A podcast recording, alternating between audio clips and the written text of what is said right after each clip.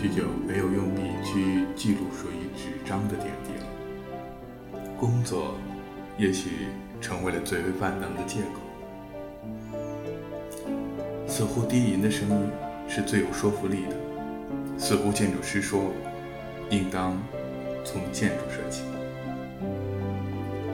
全当前面建筑师说专辑里的节目就是一个铺垫吧，而铺垫到哪儿，似乎。其实我也不清楚。这一次，让小周再次从建筑说起。记得我和许多朋友说过，建筑应当归于简单，设计也应当归于适宜，而建筑师应当归于生活。初识建筑这两个字，应该是在小学的语文课。那时候理解很简单，建筑那不就是房子吗？而那时的建筑种类也很少，没有大规模的房地产，也没有鳞次栉比的写字楼。可能还有个理解，就是这两个字不太好写。再次认识到建筑，应该是选择到了这个专业。当时疯狂地通过网络去查询关于建筑的一切，知道了大师，知道了建筑是需要设计的，知道了我要成为成为一名建筑师。真正明白建筑，也许还要很久很久，也许穷极一生也不能小其一二。虽然想着自己应当去追寻这个话题，但似乎真的需要很久很久。不知道各位耳朵们是否和小周一样？也许你也会在工作之余停下来去想想自己到底在做什么。或许你也会翻开曾经记下的笔记，看看当时的自己。内心中那最初的一抹初心。有人说建筑是音乐，因为建筑的起伏如同音乐的旋律。也许建筑就是音乐，建筑师同指挥家一样，挥动着画笔，统筹着各个构件之间的协调、韵律、对比、微差、体块、色调。一切体现其中，而空间呢？这才是建筑的真谛呀。那么，或许建筑不是音乐，或者说，建筑不只是音乐。随着漫长的路，时光的河，我学到了很多。而这时有人说，建筑其实就是雕塑。因为造型、装饰，那都是雕塑的手法。那么整栋建筑就如同雕塑一般。但是问题依旧，空间呢？也许建筑也不只是雕塑。其实我并没有刻意的去追寻过建筑真正的释义，而是在学习、在工作之中遇到了。许许多多的人，他们在告诉着我，他们在向我诉说着建筑到底是什么。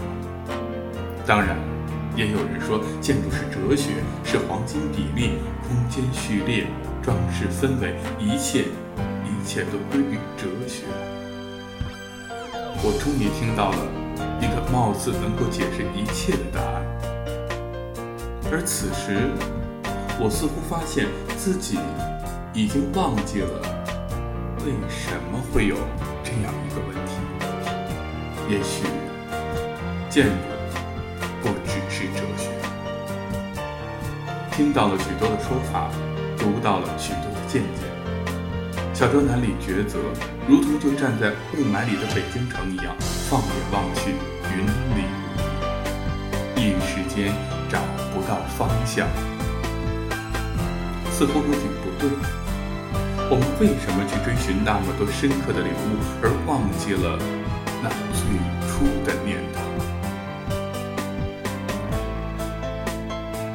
翻开小学的周记本，今天学到了“建筑”这个词。建筑就是房子，有高的，有矮的，有好多层的，有。里面住了许多许多可爱的人，有爸爸妈妈，有同学，有老师，还有所有的人。对呀，建筑其实很简单。就是供人居住、生活、供人使用的房子，而建筑设计也很简单，就是为了让人居住、工作、使用更加舒适而去进行的设计。小时候难以理解大人的许多复杂，而大了会觉得是小时候太过简单，慢慢的才发现。是我们自己想复杂。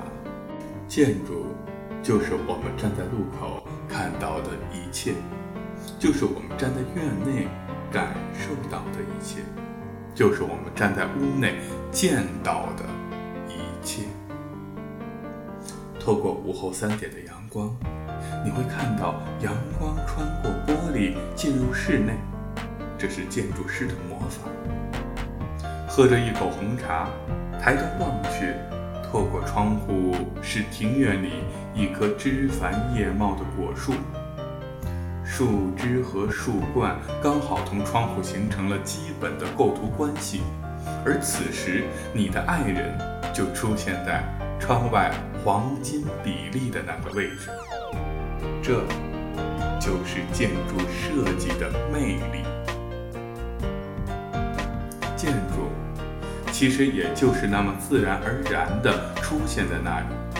随着时间，阳光照射的影子不断变化，建筑也是变化的。就像戴着耳机的你，在一天之中经历了无数的空间，有的会让你紧促，有的会让你肃穆，有的会让你放松，有的。会让你安心。这一切空间的变化都是建筑师的魔法，而这一切都是建筑的力量。小周希望能够通过我的声音，能够重新诠释建筑，能够通过我的声音将建筑留下。建筑师说：“从建筑开始。”说的不只是建筑。本节目由荔枝 FM 独家播出，更多内容敬请关注荔枝 FM 七零八二四一建筑师说。